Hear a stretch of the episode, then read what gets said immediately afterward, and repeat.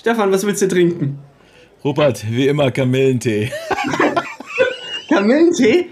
Ey, wir sind hier in der Cocktailbar. Siehst du den Typen da hinter dem Tresen? Der hat von oben bis unten ein Tattoo. Kannst dich ja bestellen von dem nicht. Ja, Kamillentee. Ja, dann provoziere den nicht. Ich nehme ich nehm Jever. Danke. Ein Jever. Alles klar. Bin gleich wieder da. Ja, alles klar. So, zur Überbrückung. Ich schaue mal hier gerade in meinem äh, Twitter-Feed, ähm, worauf ich Rupert unbedingt nochmal hier ansprechen muss. Ah ja, das hier, das ist das Ding, genau. Ja. Stefan, hier, Jever. Prost. Dankeschön. Danke, Prost. Du, Robert, bevor wir hier, ähm, bevor wir äh, in, unsere, in unsere weniger weltbewegenden Themen einsteigen, äh, ich äh, lese hier gerade als Reminder nochmal für mich selbst ähm, etwas über Conway's Law. Das kennst du, oder? Nee, kenn ich nicht. Nee? Ähm, das ist, das ist ähm, kommt im Grunde aus der Software-Ecke äh, ist die wissenschaftliche Erkenntnis, jetzt schneide ich an, dass die Produkte, die eine Firma ähm, erstellt, dass die äh, in Abhängigkeit der Struktur sind. Mit anderen Worten, du baust das, wie du organisiert bist. Das finde ich total, ich total spannend. und da würde ich sogar einen Schritt weitergehen und sagen, das sieht man im Business eigentlich auch. Ne? Geh mal in eine normale Handelsfirma wo du schön die alten Silos hast, irgendwie Wholesale, Retail, E-Commerce. Was wird da gebaut? Na, da baut jedes Silo irgendwie für sich was. Ne? So, ähm, und dass das nicht irgendwie funktionieren kann in einer Welt, wo sich alles permanent dreht, ändert, wo wir seit drei Jahren in der Krise sind und man immer wieder neue Antworten finden muss, das ist eigentlich relativ klar. Und was machen wir gefühlt auf LinkedIn? Wir bauen Bällebäder über Bällebäder über Bällebäder. So. Jetzt also kommst du. dein Filter bei dir reinspült, ne? du klickst offenbar immer auf die Bälle wieder. Ja, keine Ahnung, aber, aber äh, vom Gefühl her sind wir irgendwie, äh, haben wir einen starken Fokus auf dem Thema Kultur und Kulturwandel. Und ich würde mich hier aus dem Fenster lehnen, nicht nur wegen in Anlehnung an Conway's Law, ich würde mich generell aus dem Fenster lehnen und sagen, eigentlich geht es ja mittlerweile darum, dass eine Firma klar auf einer, auf einer guten Strategie, ne, und was das ist, können wir nochmal, aber auf einer guten Strategie, dass eine Firma möglichst anpassungsfähig, möglichst flexibel, möglichst wandlungsfähig ist. Ne? Weil jeden Tag passiert irgendwas Neues, irgendwas ändert sich, Regulatorik, Krise, digitale Transformation, technische Revolution, neue Wettbewerb. All, äh, irgendwie alles ist permanent hier im Fluss. So, und wenn du da irgendwie eine Strategie hast oder, oder ein Produkt brauchst, die ganze Firma ist in Harz gegossen, dann wird das wohl schwer, irgendwie sich auf so eine, auf so eine Dynamik irgendwie permanent einzustellen. Und deswegen würde ich mir aus dem Fenster lehnen und sagen, hm, Kulturwandel in Ehren, aber haben wir nicht eher ein Strategie, Struktur und Prozessproblem? Sind die Companies nicht einfach grundsätzlich irgendwie oldschool aufgestellt und eher als One-Trick-Pony sozusagen optimiert, äh, während die Zeit was ganz anderes von den Organisationen eigentlich erwartet? Ja, das ist auf jeden Fall ein massives Problem. Aber guck mal, da, da würde ich zum Beispiel jetzt mal dagegen setzen. Der Peter Drucker, ne, Management-Legende, hat ja gesagt, Kultur frisst Strategie zum Frühstück. Ne?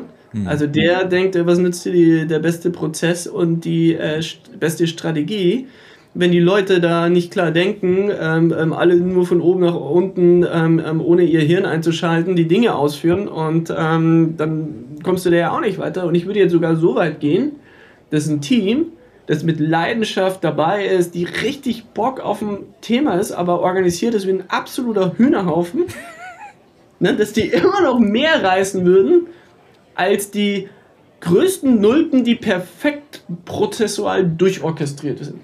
Ja, da würde ich gegenhalten. Also Peter Drucker würde ich erstmal umformulieren und sagen, also äh, äh, wenn, wenn Kulturstrategie zum Frühstück frisst, dann würde ich sagen, hast die falsche Strategie. das ist das Erste. Und das zweite ist irgendwie der Hühnerhaufen. Ich glaube, das funktioniert halt nur, wenn du irgendwie auf dem Niveau des, des Limonadenstands operierst. Ne? Also, wenn du hier dein, dein Lemonade-Stand irgendwie machen willst oder von mir aus auch zwei. Hey, Lemonade, Versicherung, richtig viel wert. Richtig viel wert.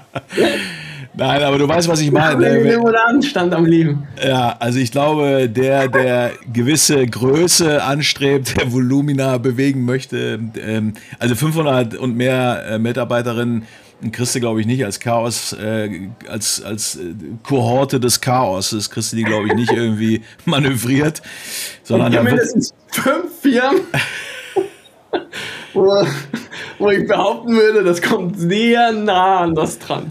Ja gut, also dass vielleicht das Ergebnis anmutet wie ein Limonadenstand, äh, das, da würde ich mitgehen. Aber ich glaube, dass die schon von sich behaupten würden, Strukturen, Prozesse äh, da irgendwie zu haben. Aber das ist ja genau, das ist ja genau das, Hilft schon, ne? Hilft. aber ja, ist halt genau das Thema, ne? Und ich glaube, der Dreiklang ist irgendwie Strategie, Struktur, Prozesse.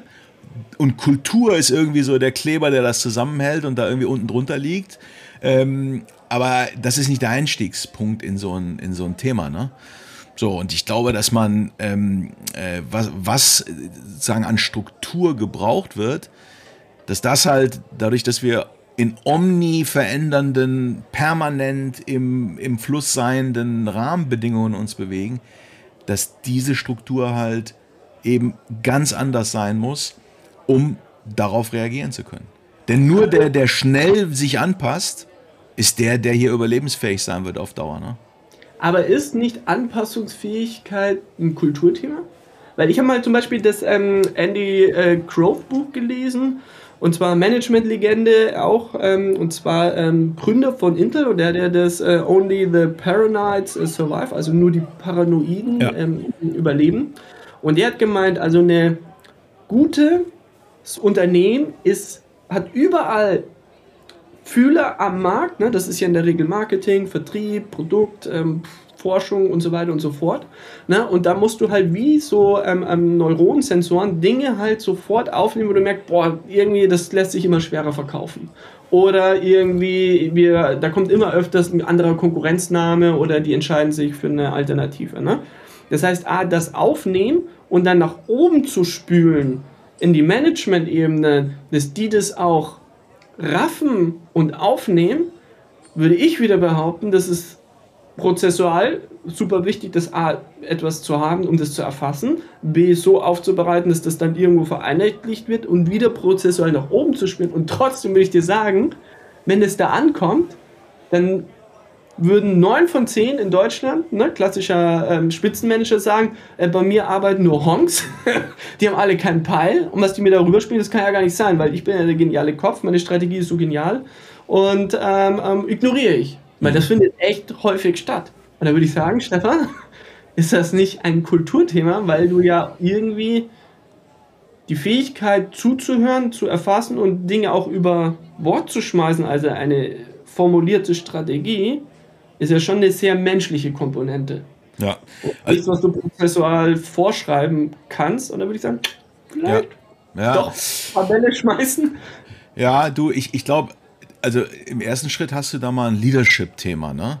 Also wenn du da oben jetzt Leute sitzen hast, die äh, sagen, da, dahingehend nicht gestrickt sind, solche Impulse wertzuschätzen, aufzunehmen und daraus auch strategische Veränderungen abzuleiten, ja, und nicht sozusagen einfach auf, dem, auf der alten Strategie beharrlich immer weiter rumklopfend äh, zu operieren, dann hast du ganz oben erstmal ein Leadership-Thema. So, dass dann aus diesem Leadership-Problem, ne, dass da dann ein firmenweites Kulturkarzinom wachsen kann, da gehe ich sofort mit. Ne? Weil natürlich gucken alle nach oben, weil das sind ja die, die am meisten verdienen und am, am, am besten vorangekommen sind. Alle gucken nach oben und sagen, okay, das Verhalten ist scheinbar das Erfolgsversprechende hier in diesem Laden. Genau. Und dann mache ich das auch. Das imitiere ich, Ja. genau so. Also ja, da gehe ich mit. Ne? Äh, Das wird zu einem Kulturproblem. Ich würde nur die, sozusagen die Ausgangslage würde ich eher sehr, sehr personalisiert machen und sagen, das ist ein Leadership-Thema. So. Ähm, auf Dauer wird es natürlich darum gehen, durch gelebtes Verhalten eine sogenannte Kultur zu etablieren, die hier zielführend ist. So, das ist schon, das ist also ein ne, Riesenhaken dran. Ähm, aber genau wie du sagst, du brauchst halt auch eine Struktur, die vom Grundsatz her sowas überhaupt ermöglicht, die, die, die auch solche Seismographen explizit betreibt, den Markt, den Wettbewerb, die Regulatorik, keine Ahnung, Innovationen in anderen Ländern, die einfach mit offenen Augen und Ohren durch die Welt segelt und diese, diese Informationen wieder systematisch auch in die Firma zurückführt, um dann damit was gemeinsam zu tun. Das ist auch natürlich ein strukturelles Thema. Und was aber ja nicht weggeht, ist die große Frage, ist denn der Rest des Ladens so strukturiert, dass ich zum Markt hin, äh, zum, zur Kundin hin, dass ich da äh, sagen, innovativ sein kann? Und das glaube ich halt ja. nicht in diesen alten Silos. Ne? Nee, so. alte Silos sowieso nicht. Ne? Aber das ist ja auch so ein bisschen meiner Meinung nach falsch gelebte Wettbewerbsdenke, weil, ne, also A, wenn ich ständig mich nur mit der Konkurrenz beschäftige und mich im Wettbewerb sehe, dann verliere ich halt den Kontakt zum Kunden. Ne? Das ist so das eine Dilemma, was du oft hast. Und das ist wieder ein Management- und Führungsthema, weil die leben es vor. Plus gleichzeitig gibt es ja auch ganz oft die Haltung, ne, ähm, dass du halt auch Abteilungen gegeneinander mal äh, laufen lässt. Und ich kenne mindestens könnte dir locker acht Leute nehmen, wo ich weiß, Spitzenmanager, die ähm, einen super Spaß haben, in den Raum Leute einzusperren, eine Granate reinzuschmeißen, so ein bisschen visuell und dann zuzumachen und gucken, was passiert. Hm. Und wer bleibt dann übrig? Weißt du, und dann haben die so in Anführungsstrichen ihre natürliche Auslese und sagen so, na, wer da übrig bleibt, das muss ja dann die fähigste Kanaille sein. Na, aber würde ich sagen, das ist halt schon echt total überlebt ne? und, und, und fördert dann eben nicht. Und, und, und, und dieses Silo-Denken und dieses Silo-Arbeiten würde ich sogar auch sagen, Stefan, wahrscheinlich sogar ein Kulturthema, ne? weil, weil es ja eine Managementlehre ist, die ja dir über Jahrzehnte irgendwo beigebracht wurde und die Leute halt dann imitieren. Und anstatt irgendwie kooperative Zusammenarbeit äh, zu fördern, zu etablieren und auch zu belohnen, ne? also das, was ich oben als Führungskraft reinkipp, kriege ich unten als Verhaltensweise raus. Und wenn oben halt radikal wettbewerbsintensiv gedacht wird, dann spült es die Leute hoch, die das machen und dann arbeiten Abteilungen gegeneinander und nicht miteinander. Ja. Da Firmen aber ja in aller Regel keine autonomen äh, Systeme sind, die Strukturen von unten nach oben entwickeln, sondern in aller Regel Firmenstrukturen ja durchs Leadership-Team definiert und installiert werden, kommst du, ich komme immer wieder zurück, leider, sorry, alle Lieder da, da draußen, ne? aber ich komme leider immer wieder auf dieses Leadership-Thema zurück, als. Epizentrum, als Ausgangspunkt, als Dreh- und Angelpunkt für alles, was wir dann nachher diskutieren können, ne? inklusive natürlich okay. Struktur. Hm? Ich habe jetzt letztens nämlich zum Beispiel, weil es ja auch ein Prozessthema zum Beispiel, ne, sind wir jetzt eine Firma, die auf Anwesenheit Wert legt, sind wir eine Hybrid-Firma, sind wir eine nur Remote-Firma, was auch völlig andere Strukturen, Prozesse etc. erfordert. Und da war letztens eine Umfrage, da bin ich drüber gestolpert. 87% aller Mitarbeiter und Mitarbeiterinnen finden Homeoffice großartig und sagen, ich bin produktiver. In Deutschland war die Umfrage. Und 87 aller Führungskräfte sagen, sie finden es total scheiße. Mhm. Und sagen, die Firma ist dadurch unproduktiver. Mhm. Ja? Also, dann, dann habe ich schon kurz geschluckt und gesagt, boah, das ist ja schwarz und weiß. Naja, klar, aber das ist ja menschlich nachvollziehbar. Ne? Viele dieser Führungskräfte sind sozialisiert in, in, in einer Zeit, wo äh, 9 to 5 irgendwie äh, die, das Thema war. Die Leute haben Produktivität mit äh, Bum on Seat verwechselt. Ne? Wie lange sitze ich mit dem Hintern auf dem Sitz und das sozusagen als Proxy für, für Arbeitsleistung irgendwie äh, gesehen. Ne? So, ich meine, kann man sich ja nur totlachen. Äh, ja? Bist du mir böse, wenn ich sage, gelebte Kultur? Äh, nee, gehe ich mit. Gehe ich mit. Das macht irgendeiner vor. Und, und das meinte ich ja, ne? Das macht einer vor und meistens leider ja Leute, die irgendwie als erfolgreich in dieser Organisation gelten und deswegen machen es andere nach. Ich habe in Firmen schon gearbeitet in grauer Vergangenheit, wo um 19 Uhr abends die, die FAZ gelesen wurde und als ich dann, ja, da war ich, da war ich noch, noch jung und dann fragte ich, habe ich mich erdreistet zu fragen, warum man um 19 Uhr im Office die FAZ liest und dann wurde mir gesagt, ja, ich sehe oben noch im, im, im Büro meines Chefs sehe ich noch Licht und ich gehe immer nach dem. So, ja, so, und da, da war ich irgendwie, da war ich Mitte 20 und dachte, okay. Also da habe ich erstmal irgendwie natürlich geguckt, was ich für eine Zeitung jetzt abonniere. äh, und ob ich mir so, so, so äh, ob, ob, ich mir so, so einen Bauhelm äh, dann kaufe, damit Mega ich auch. Beispiel. Mega Beispiel. Da gibt es ein anderes Beispiel und zwar ähm, ist aus der Tierforschung, liebe ich. Und pass auf, und da haben sie ähm, ähm, ähm, einen Versuch mit Affen gemacht, ein bisschen böse. Ne? War in den 70ern, 80ern Tierversuche, ist natürlich ätzend, aber trotzdem Ergebnis witzig. Und zwar, da haben sie einen Affen drauf trainiert, wenn der eine Banane hingreifen wollte, dann passiert irgendwie was Ätzendes, nicht Schlimmes, sondern dann kam von oben so eine Art Gießkanne und hat es regnen lassen. Ne? Und finden Affen halt per se ein bisschen scheiße. Ne? Und dann ähm, sozusagen, dann haben sie dem zweiten Affen hinzugestellt und dann wollte er immer zur Banane greifen und dann hat der andere Affe den immer geweint. Äh, gewarnt. Ne? Greift doch nicht hin, weil es sonst regnet. Ne? Das ist eine Falle. Und dann ähm, ähm, haben sie immer weitere Affen hinzugefügt. Und dann waren es irgendwann bei sechs Affen. Und dann haben sie die Banane, haben die Gießkanne oben weg und haben den ursprünglichen Affen, der mal das gelernt hatte, Achtung, Falle, wenn du da hingreifst, den haben sie peu à peu ausgetauscht. Und dann haben sie immer drei um bis zu 20 Affen immer wieder reingenommen. Also in der Summe äh, waren es immer noch sechs Affen. Nur der, die letzten sechs Affen, also 14 bis 20, haben immer noch geschreit, wenn du hinpasst, dass da, wenn da Banane ist, dass du es nicht machen sollst. Und alle Affen sind hm. wild rumgejohlt. Ja, Ne? Aber Gießkanne war nicht mehr da. Die Person, die ursprünglich das mal erfahren hat und deswegen sozusagen ein Warnsystem eingeführt hat, war nicht mehr da. System völlig anders, völlig verändert und ja, trotzdem ja, Affen immer noch. Naja, ich meine, das sind, das sind Konditionierungsphänomene, ne, hier jetzt mit Gießkanne und Banane. Und in der Firma ist das halt mit äh, antizipierter Beförderung oder, keine Ahnung, ja, Gehaltserhöhung. Und da wird geguckt, was für ein Verhalten zeigen denn die, die hier mutmaßlich irgendwie Erfolg hatten. Und natürlich ist das ein, ein, ein Kulturproblem, was aber initial entsteht, auch natürlich wiederum durch Leadership. So. Also von daher drehe ich mich da äh, immer wieder auf, auf so die, die gleichen Ausgangspunkte zurück. Ne? Ich glaube, ähm, äh, dass, dass das Thema, äh, wie steige ich eigentlich ein in diesen Prozess, aber die, die Krux ist, und mein Punkt ist ja, der Bällebad ist halt irgendwie dann der falsche Startpunkt. Ne? Sondern, ja, sondern fang, fang halt vorne an. Fang halt vorne an. Und vorne ist Strategie ähm, und, und nicht Kultur. Ne? Also Strategie bin ich voll bei dir. Eine Firma, die nicht weiß, wo sie hinrennen soll, ne? wenn alle, da kannst du die beste Kultur der, der Welt haben, aber wenn die einen Richtung Norden marschieren, die anderen Richtung Süden, ein paar Zupfen Richtung Osten, ne? dann bleibst du am Ende da, wo, wo du halt bist. Ne? Mhm. Und, ähm, und trotzdem, ich frage mich halt, selbst wenn du die beste Strategie bist, also da kommen schon sehr viele menschliche Komponenten und Fähigkeiten, die du ja brauchst, weil ich meine, wir sind uns ja einig, es ist eigentlich meiner Meinung nach fast zu 100% ein Führungskräfte-Thema. Mhm. Ne, also das, was du oben als Führungskraft an Verhaltensweisen rauskippst, ne, das kriegst du unten als Verhaltensweise dann halt raus. Ne? Sie Zeitung lesen. Mhm.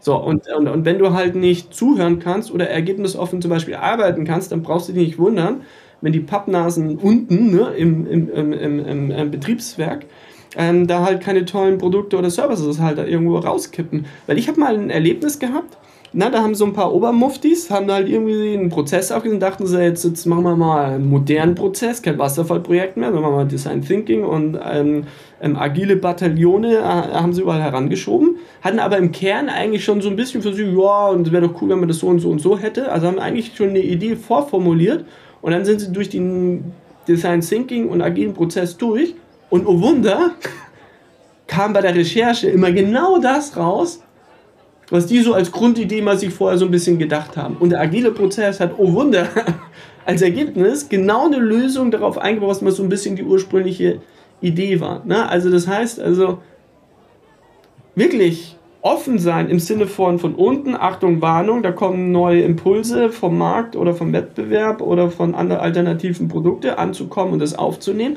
Plus gleichzeitig zu sagen, wir kippen jetzt eine Lösung rein, neues Geschäftsmodell, neue Strategie, was auch immer, aber da voll ergebnisoffen trotzdem zu sein, mega schwer.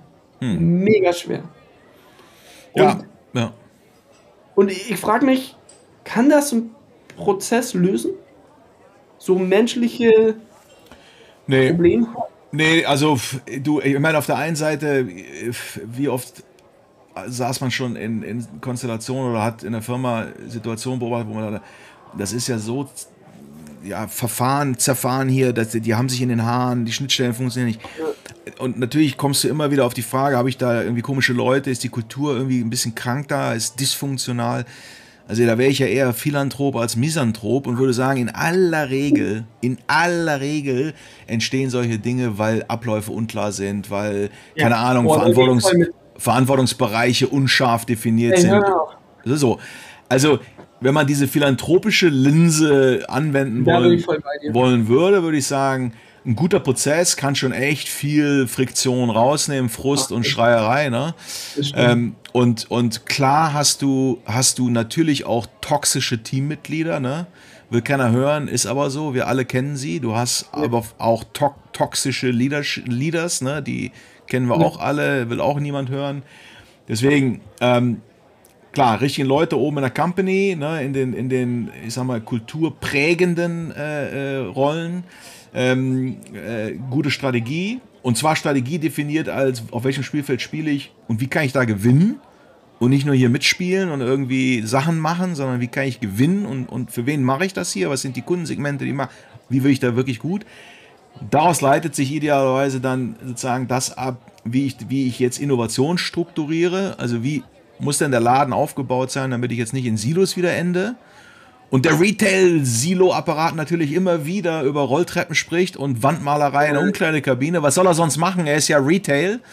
Nein, aber ich meine, es wäre ja mal ein Gedankengang, dass ich das vielleicht in Kundendom oder in, in Domain mal um, ummünze und ich gucke mir mal an, was sind eigentlich sozusagen. Aber das ist ja jetzt, das ist ja jetzt hier Science Fiction, was du da. Oh, du.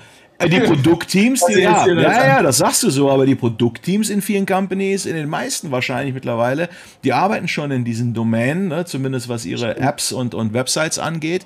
Das musst du nur mal eins höher denken. Eine Company hat genauso im Endeffekt wenn du das zum Kunden ausrichtest, auch Domain, ne? wie, keine Ahnung, löse ich mein Discovery-Problem, keine Ahnung, wie, wie löse ich hier mein Logistik, äh, meine Logistikthemen, was sind Touchpoints, äh, so. Und wenn du das im Grunde am Kunden, an, an diesem Kundenpropositionsapparat oder an diesem Phänomen ausrichtest, kommst du zu einer ganz anderen Struktur. Und wenn ich als Bereich zuständig bin für Discovery, sind die Wege zum Ziel im Grunde erstmal egal. Da geht es ums Ziel, Discovery zu lösen. Und wenn neue Kanäle kommen, neue Technologien, neue Plattformen, bin ich qua, qua Auftrags offen, die zu leveragen. Und ob die jetzt vorher in der alten Definition in meinem Silo waren oder nicht, stellt sich ja gar nicht als Frage. Ich denke automatisch Silo-neutral, weil ich komme mhm. vom, vom Ergebnis her, ich komme vom Outcome und das ist Discovery oder Kundengewinnung oder Kundenaktivierung oder wie immer du nennen willst. Du, ne, diese Domäne hat dann ein, ein Ziel und alles, alles, was da irgendwie sinnvollen Beitrag leisten kann, ist dann in Scope. Das ist eine viel gesündere Sichtweise aus meiner Sicht als Silos. Das stimmt. Dann finaler Abschluss. Würdest du mit mir gehen, wenn wir sagen, wenn wir wissen, in welche Richtung wir laufen, und auch vom Management mal klare Erwartungshaltungen definieren. Ne? Was erwarte ich, wie du es A machst, B, wie du es mir auslieferst und äh, äh, B, ähm, ähm, ähm, ähm, welche Erwartungen ich an dich habe, dass die transparent sind, damit du weißt, was du im Grunde im Kern äh, abliefern sollst. Ist es ein Geschäftsmodell, ist es ein Service, müssen wir in neue Branchen oder so klar definierst, dass das auf jeden Fall prozessuales Thema ist also das Quantitative, dass das flutscht, dass das reibungslos läuft. Ne? Also ich meine, stell dir ein Gehirn vor, menschlicher Körper, wo das Gehirn permanent allen Körperteilen sagen muss, was es machen soll. Ne? Das ist Prozess. Aber damit da auch qualitativ etwas rauskommen kann, was von Bedeutung ist, das ist Kultur, weil, weil ne, wie kriegst du denn etwas raus, was wirklich fundamental wert ist? Das kannst du ja nur rausfinden, indem du ergebnisoffen bist, experimentierfreudig bist und nicht schon beim ersten Schludern oder, oder Missgeschick oder Reinfall sofort aufgibst, oder? Kann man das so zusammenfassen? Da würde ich mitgehen. Ich würde es mit einer Metapher zusammenfassen. Ich glaube, ähm, es ist das Wappentier der Zukunft ist eher das Chamäleon als äh, der äh, Bademeister im Bällebad. Ähm, ich glaube, das ist so im Endeffekt, ähm, worum es noch. Das ist ein schön, viel schöneres Bild. viel schöneres Bild, als ich gemacht habe. Viel hat, eingängiger. Ja, jetzt habe ich mir aber auch meinen nächsten Drink äh, äh verdient. Ich gehe ich, ich, ich geh uns nochmal eine Runde holen. Ne? Bis gleich. Sehr gut.